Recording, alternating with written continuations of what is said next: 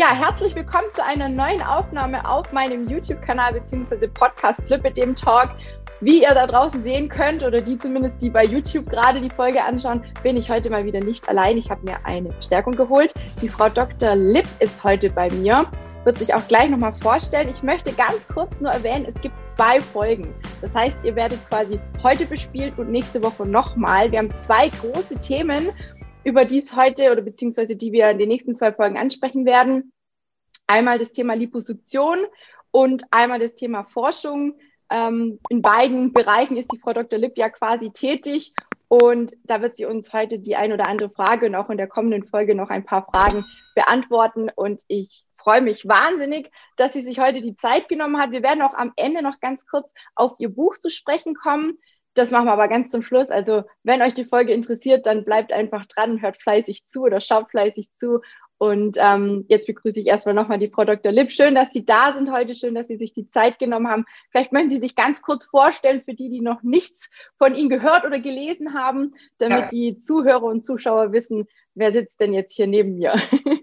Sehr gern, liebe Frau Schwarz. Vielen Dank für die Einladung. Freut mich natürlich, ähm, heute mit Ihnen diese ähm, Folgen zu aufzuzeichnen und Ihnen die Fragen zu beantworten, die vielleicht ganz, ganz viele haben. Und ähm, ja, die Sprechstundenzeiten sind natürlich begrenzt. Es kann nicht jeder kann immer sofort zur Sprechstunde kommen, wenn er eine Frage hat. Aber genau deswegen gibt es ja solche Medien.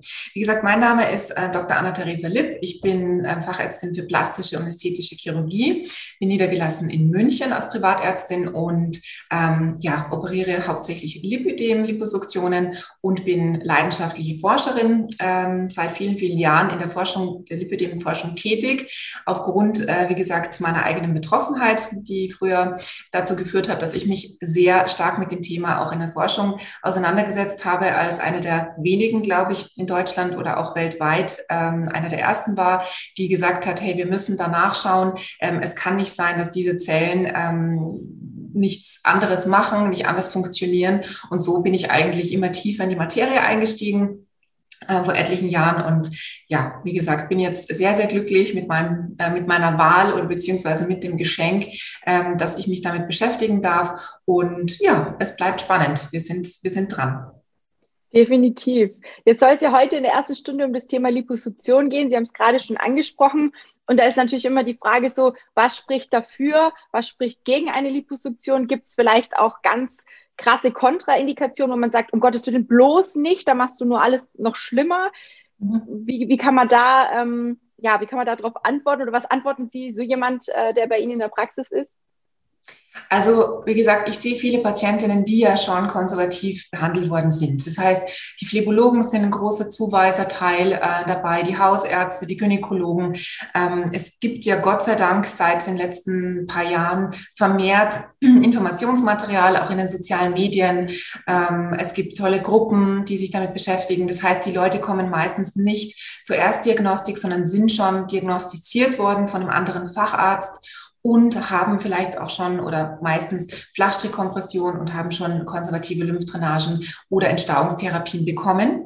Ähm, haben sich dann auch schon ein bisschen mit dem Thema Liposuktion beschäftigt, waren vielleicht auch schon ähm, woanders zu einer Beratung. Das heißt, die Patientinnen sind sehr, sehr gut aufgeklärt in der Regel, wenn sie kommen. Es gibt aber auch Patientinnen, die sagen, ich halte es jetzt eigentlich nicht mehr aus, ich möchte die Liposuktion, aber ich habe noch Bedenken, ich kenne die Risiken nicht, man liest zu viel, man weiß nicht, ob das jetzt für mich zutrifft. Und da ist eben, wie gesagt, die persönliche Sprechstunde immer noch das aller, allerbeste, um rauszufinden, für wen ist die Liposuktion wirklich gut, ähm, wer soll weiter konservativ fahren und welche Kontraindikationen gibt es und was kann ich wirklich erwarten? Weil das ist natürlich etwas, was in den sozialen Medien untergeht, dass mhm. äh, Risiken gibt, dass es Nebenwirkungen geben kann, dass wie bei jedem ähm, anderen Verfahren auch, dass es individuell mit dem Facharzt oder der Fachärztin besprochen werden muss und dass man da einfach wie gesagt, keine ärztliche Beratung in äh, den Foren bekommt oder in den Selbsthilfegruppen, sondern dass es lediglich Erfahrungsberichte sind, die sehr, sehr wertvoll sind, die auch gut sind, aber deswegen auch so allgemeine ähm, Sätze oftmals vielleicht für den einzelnen Patienten gar nicht zutreffen. Mhm. Ja.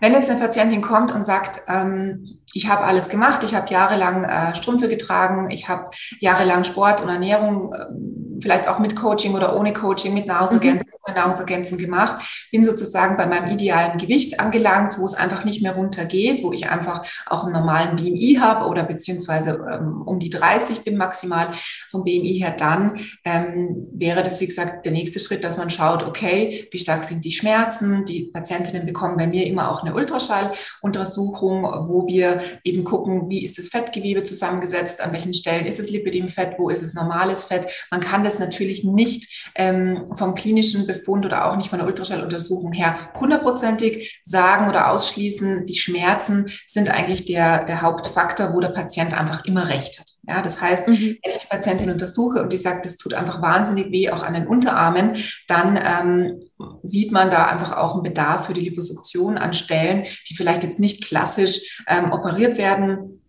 Ähm, aber wie gesagt, es ist immer eine individuelle Entscheidung, ob eine Liposuktion Sinn macht oder nicht. Persönlich, wie gesagt, ist es einfach so, dass die Liposuktion eine große Erleichterung darstellt für viele, dass es eine Lebensverbesserung ist, die Lebensqualität steigt.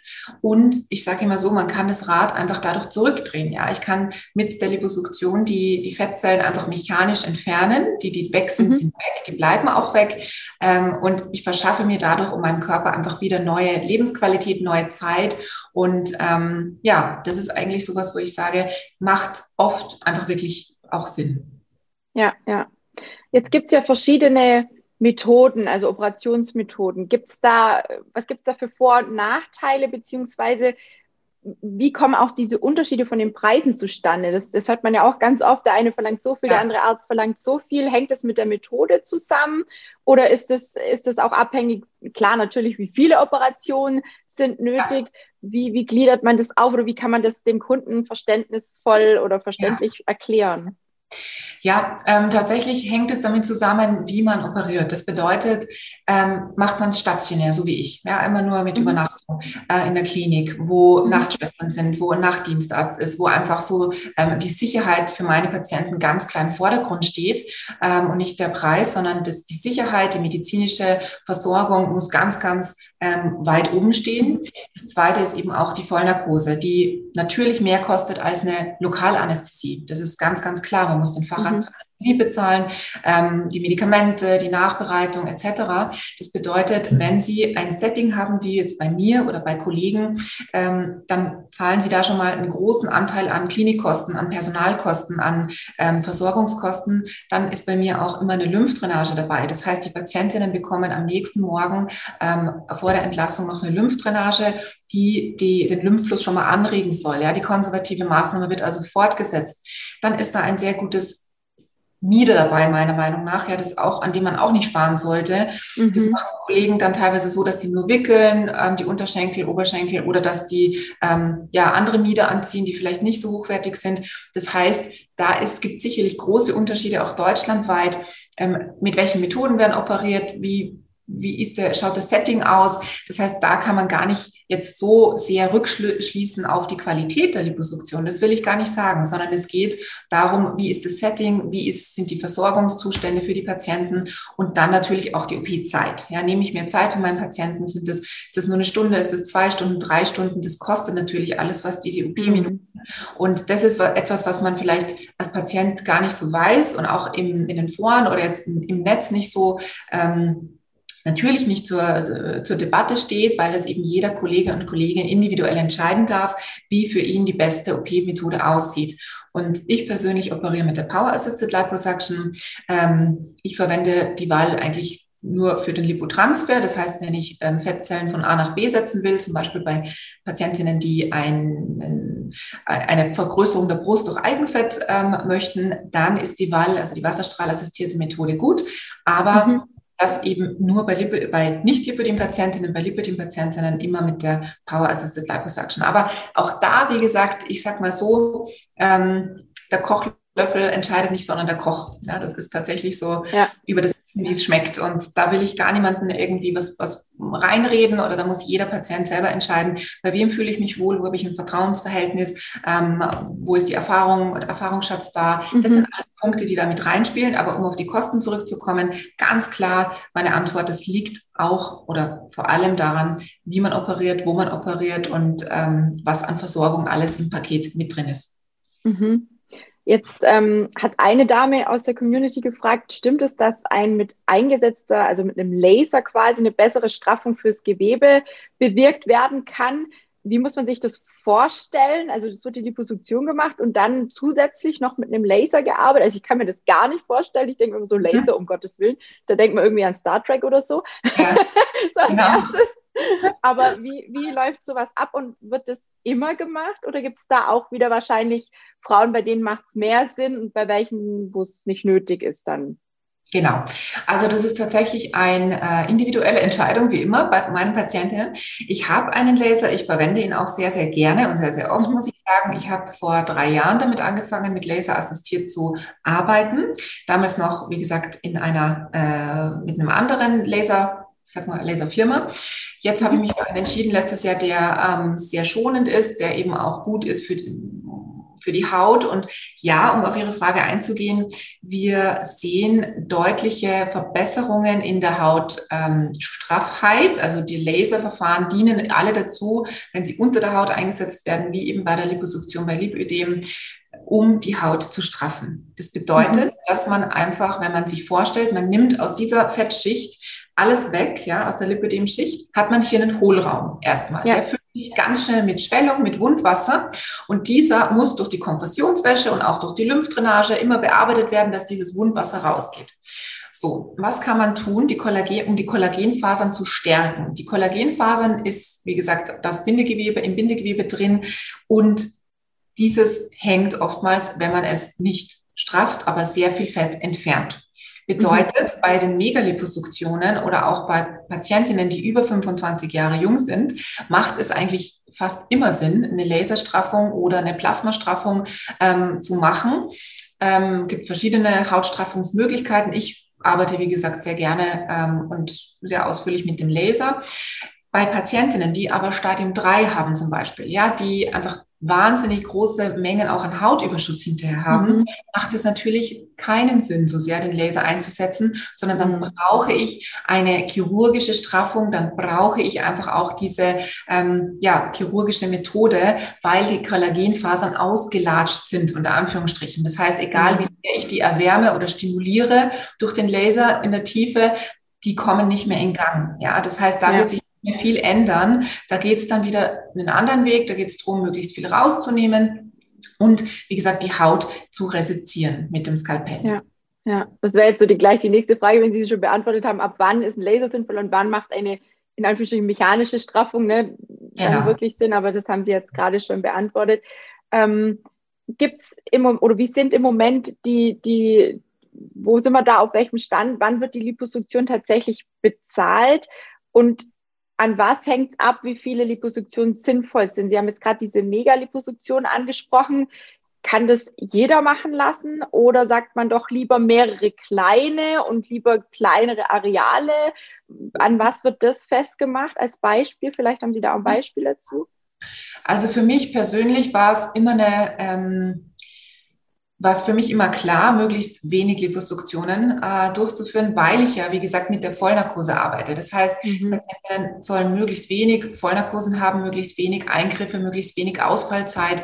Ähm, ich habe viele Patientinnen, die mitten im Leben stehen, die einfach ähm, mhm. sich sechsmal im Jahr freinehmen können für eine Liposuktion, sondern die das halt gerne mit zwei, dreimal erledigt haben, das Thema. Und so soll es halt sein, ja, dass jeder für sich da eine Methode findet und auch mit den Patientinnen eine Gangart hat, wo sie sich wohlfühlen.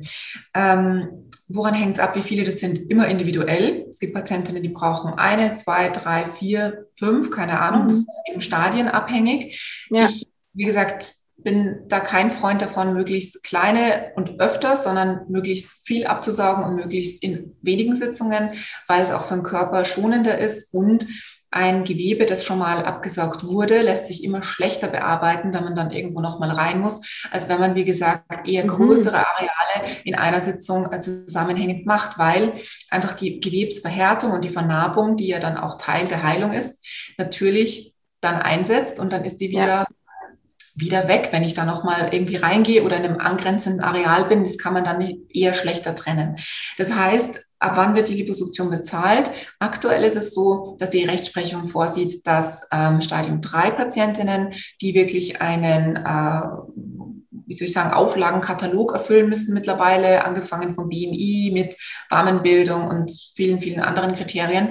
Ähm, wenn das gegeben ist, dann wird die Liposuktion bezahlt von der gesetzlichen Krankenkasse. Mhm. Die privaten und Beihilfen sind da nochmal ein extra Thema. Die bezahlen auch Stadium 2 oder andere, mhm. andere Themen. Das heißt, Beihilfeversicherte sollten sich immer informieren mit einem Antrag, wie viel wird übernommen, ähm, was kann ich absetzen. Das sind alles so Punkte, wo man auch individuell schaut, welche Patientin ist wie versichert, hat welches Stadium, ähm, ist schon in welcher konservativen Behandlung gelaufen. Also es gibt sicherlich auch Härtefallanträge, die man stellen kann, aber da sollte man eher eine Juristin oder einen Juristen fragen, weil ja. ich dazu auch äh, relativ, wie gesagt, ja, ja, klar. gemacht habe. Ähm, tatsächlich, bei manchen ging es durch, wo wir das nie gedacht hätten und bei anderen, die haben eigentlich so klar äh, die Kriterien erfüllt und es wird trotzdem abgelehnt. Also ich stecke da mittlerweile nicht mehr drin. Ich mhm. kann es echt nicht mehr vorhersagen. Ich gebe allen den Antrag auf Kostenübernahme, die ähm, eine Liposuktion medizinisch gesehen brauchen, wo es sinnvoll ist. Und dann, wie gesagt, liegt es in Gottes Hand, was damit geschieht mit diesem Antrag. Aber prinzipiell mhm. muss ich sagen, dass ich halt einfach glaube, dass wir auf einem guten Weg sind, dass auch viel getan wird. Es gibt viele Initiativen. Es gibt, äh, wie gesagt, ja. die GPA-Studie. Das heißt, wir sind jetzt schon deutlich weiter als vor sechs Jahren oder so, wo es ja wirklich eine reine Selbstzahlerleistung war und auch viele private Versicherungen gar nichts gezahlt haben. Also da mhm. sind wir schon deutlich weitergekommen in dieser Hinsicht. Mhm. Eine Frage war jetzt auch von einer Dame aus der Gruppe, ähm, ist die Liposuktion sinnvoll in Hinsicht auf Knie- und generell Gelenksprobleme, auch wenn die Schmerzen und das schwere Gefühl vom Lipidem noch ertragbar sind? Macht das Sinn? Das ist eine interessante Frage tatsächlich. Ähm, ich sage immer so, die, der Leidensdruck ist das Entscheidende. Ja, also wenn eine Patientin einen hohen Leidensdruck hat, dann ist, wie gesagt, muss man darüber sprechen, ob eine Liposuktion sinnvoll ist. Aber die Gelenke sind tatsächlich betroffen. Wenn es, wie gesagt, im höheren Stadium sowieso, aber auch im Stadium 2 sehe ich oft, dass die Patientinnen schon mit x Beinen ähm, in die mhm. Praxis kommen und nach den Liposuktionen das natürlich nicht mehr so ist. Das heißt, ja. Da kann man orthopädisch tatsächlich viel verbessern oder oftmals können die das Becken gar nicht mehr nach vorne kippen, weil das so drückt, das Fett in der, in der Po- und äh, Oberschenkelregion. Ähm, mhm ja, also wie gesagt, das, die orthopädischen Verbesserungen sind sichtbar nach den Liposuktionen, das kann man auf jeden Fall so sagen. Aber wenn man jetzt keine Schmerzen hat, eine Lipohypertrophie hat, äh, kann man es auch absaugen lassen, ist ganz klar. Nur, ja, also wegen der Orthopädie weiß ich nicht, muss man, muss man immer individuell entscheiden. Aber generell mhm. lässt es sich durch eine Liposuktion verbessern, ganz klar. Ja, ja. Ähm, Gibt es auch Bedenken bezüglich Vorerkrankungen, wie beispielsweise, wenn jemand mal einen Herzinfarkt oder sowas hatte, jetzt unabhängig von der Narkose, dass die jetzt nicht unbedingt das Gesündeste ist, ne? das wissen wir alle, aber gibt es da auch was, wo man dann sagt, ah, kritisch? Ja, ähm, natürlich, das gibt es immer. Das sind die Risiken, die vor allem auch der Anästhesist abcheckt, der äh, die Narkose machen muss oder der sozusagen auch die Lokalanästhesie geht ja auch aufs Herz. Ähm, das sind alles medizinische Risiken, die so eine Operation beinhaltet, die man immer prüfen muss bei jedem Patienten. Generell kann ich sagen, dass ich, wie gesagt, viele Patientinnen auch operiert habe, schon die eine Gerinnungsstörung hatten, die irgendwelche mhm. ähm, ja, Medikamente genommen, nehmen mussten, Rheumamedikamente etc. Das heißt, dadurch, dass die, das Verfahren, so wie ich das mache, ein sehr risikoarmes Verfahren ist und äh, wir, wie gesagt, eine sehr, sehr, sehr, sehr ähm, schonende Methode verwenden, die auch keine großen Nebenwirkungen oder Risiken hinterher hat für die Patientinnen, ist es schon so, dass man da guten Gewissens auch, äh, wie gesagt, Patientinnen, die vielleicht schon mal einen Herzinfarkt hatten oder einen Stent haben, operieren kann. Mhm. Wenn es an die Blutverdünnung geht, muss man das natürlich auch wieder besprechen mit dem Anästhesisten. Prinzipiell blutet es sehr wenig. Wie gesagt, Risiko, komplikationsarmer Eingriff, komplikationsfreie Methoden muss man einfach etablieren. Die, es gibt immer Komplikationsrisiko, das dabei ist bei jeder Operation, aber individuell entscheidend ist es klar, dass es vom, von der Skala her ein sehr niedrig Risik, also ein sehr risikoarmer Eingriff ist, ein, ein Eingriff mit niedrigen Komplikationsraten. Mhm. Mhm. Darf ich ganz kurz noch fragen, weil Sie eben, wenn, wenn man so eine Narkose macht, wie lange geht im Schnitt so eine Operation? Jetzt nur ja. wirklich im ja. Durchschnitt. Es ist ja. ja. auch wieder abhängig von, von jeder Frau. Wie lange muss man damit rechnen, dass eine Narkose sein wird? Ja, also bei mir ist es schon sehr standardisiert natürlich auch das Vorgehen. Das heißt, im Schnitt dauert die Narkose zwischen zwei bis drei Stunden. Und so lange dauert auch die OP natürlich. Danach gibt es den Aufwachraum, wo die Patienten bleiben, überwacht werden von Intensivschwestern mhm. und dann hinterher noch die stationäre Überwachung. Es gibt ein Infusionen, Infusionssystem, das wir etabliert haben, das natürlich auch sehr gut ist für den Kreislauf der Patientinnen, damit einfach diese Kreislaufkollabierungen oder wie soll ich sagen, die Kollapse mhm. ähm, ja äh, so reduziert auftreten wie möglich. Ähm, wir haben unser eigenes Konzept entwickelt, wo die Patienten hinterher einfach fitter sind, wo die besser rauskommen. Und wir bereiten natürlich unsere Patientinnen auch sehr, sehr gut und individuell auf die Narkosen vor. Auch meine Anästhesisten machen das hervorragend, dass man den Patienten die Angst nimmt vor den Eingriffen, dass man da einfach mhm. hinterher keine Schmerzen hat und auch keine Angst haben braucht vor irgendwelchen starken Schmerzen, sondern es ist wirklich nur meistens der Kreislauf, der einem so ein bisschen ähm, äh, ja, ja beschäftigt, aber auch da gibt es gute, gute Hilfsmittel und prinzipiell sind alle noch rausgekommen und haben gesagt, super, es war gar, war gar nicht so schlimm wie gedacht. Also es gibt ja, ja auch Angstpatientinnen, die wir da sehr gut coachen können. Tatsächlich. Ja. Sehr schön. Ja, wir haben schon die, die, die allerletzte Frage. Ich hatte eine Dame, die ähm, ein bisschen skeptisch war und gemeint hat, so ja, ist es sinnvoll, sich mit 60 noch operieren zu lassen? Ne? Gibt es da so eine Altersgrenze, weil ähm, mit 60 Jahren und beispielsweise kurz vor Stadium 3 oder vielleicht auch schon im Stadium 3 ähm, wird sich die Haut ja nicht mehr zurückbilden. Ja. Wie, wie viel Sinn macht es da? Ich meine, ich für mich würde jetzt sagen, naja, ich meine, mit 60 ist man jetzt noch nicht kurz vorm ich wollte schon sagen, jetzt Gras beißen, ne? Sie wissen, was ich meine, aber es ist ja schon noch ein Stück Leben da und man will ja auch ein bisschen Lebenserwartung wieder zurückbekommen. Also ich persönlich würde jetzt sagen, es spricht nichts dagegen, aber wie sieht es auf der, auf der Doktorseite aus? Was sagen auf Sie? Auf jeden Fall. Also meine älteste Patientin war, glaube ich, mal 78. Ähm, wow. Von dem her, das war absolut ähm, komplikationsfrei verlaufen. Und ich habe, wie gesagt, auch immer wieder Patientinnen, die über 60 sind, die 65 sind. Da hat man halt immer das Thema mit der Haut. Das heißt, da muss man anschauen, wie ist die Patientin konstituiert, macht sie viel Sport. Eine Patientin hatte ich letztes Jahr, die war 65, hat jeden Tag geschwommen in ihrem eigenen Pool, ähm, hat, wie gesagt, viel Lymphdrainage gemacht, hat ihr Leben lang auf die Ernährung geachtet, war wirklich super im Stadium 1 bis 2 ihrer Lipödem gehalten und ähm, hat dann irgendwann gesagt, so jetzt bin ich in, in Pension, in Rente, jetzt will ich nicht mehr, jetzt will ich mir einfach da mal ein bisschen ähm, was gönnen und jetzt, äh, wie gesagt, auf die Liposuktion gespart und durchgeführt. Die hat eine Haut wundervoll, wie eine 35-Jährige. Also wow. man kann mit dem Laser auch wirklich sehr viel ähm, schaffen, um Hautstraffungen zu vermeiden. Ja, das ist so 80 Prozent aller Patientinnen, ähm, die vielleicht eine hängende Haut hätten, kann man vermeiden mit einer Laserliposuktion. Also das sind schon wirklich gute äh, Techniken, moderne mhm. Techniken, die wir da haben seit zehn Jahren, die wir einfach auch gerne einsetzen und die safe sind und wo es hinterher keine Narben gibt und ja. ja in aller Regel sind die Patientinnen zufrieden. Also um auf Ihre Frage einzugehen, natürlich muss man immer schauen, wer ist diese 60-Jährige, was für Vorerkrankungen hat sie, wie ist ihr Lebenswandel, wie ist der Lebensstil, was für Erwartungen hat sie. Ja, ganz wichtig ist auch immer, den Patienten kennenzulernen und zu schauen, ähm, was mhm. will, was möchte die Patientin, wo möchte sie hinkommen, welche Erwartungen sind da. Ja, ist wirklich nur der Schmerz das Problem? Wie stellt sie sich hinterher die Ästhetik vor? Wie können wir ihr da helfen? Also das sind alles so Punkte, auf die ich eingehe. Und ich sage mhm. immer so ein bisschen äh, die Marke Maßschneider in der Szene, weil wir halt einfach versuchen, für jede Patientin ähm, das richtige Konzept zu finden, auch mit den ästhetischen Hilfsmaßnahmen. Und da sage ich mit 60, das ist ganz klar, 60 ist das neue 40. Ähm, braucht man noch nicht irgendwie glauben, dass man zu alt sei für sowas. Da kann man ja. gerne auch zur Beratung äh, wo vorbeischauen. Ja, also erstmal vielen lieben Dank. Ich glaube, das waren eine Menge Fragen auch aus der Community. Natürlich muss man immer schauen, ähm, was man wirklich auch beantworten kann. Viele Dinge sind einfach individuell. Also auch an diejenigen, deren Frage jetzt vielleicht nicht direkt beantworten werden, beantwortet werden konnte, ähm, einfach vielleicht dann wirklich einen richtigen persönlichen Termin bei der Frau Dr. Lipp oder einem Arzt eures ja. Vertrauens vereinbaren und ähm, euch richtig beraten lassen. Also das ist, glaube ich, immer das A und O. Genau. Absolut. Absolut. Ja.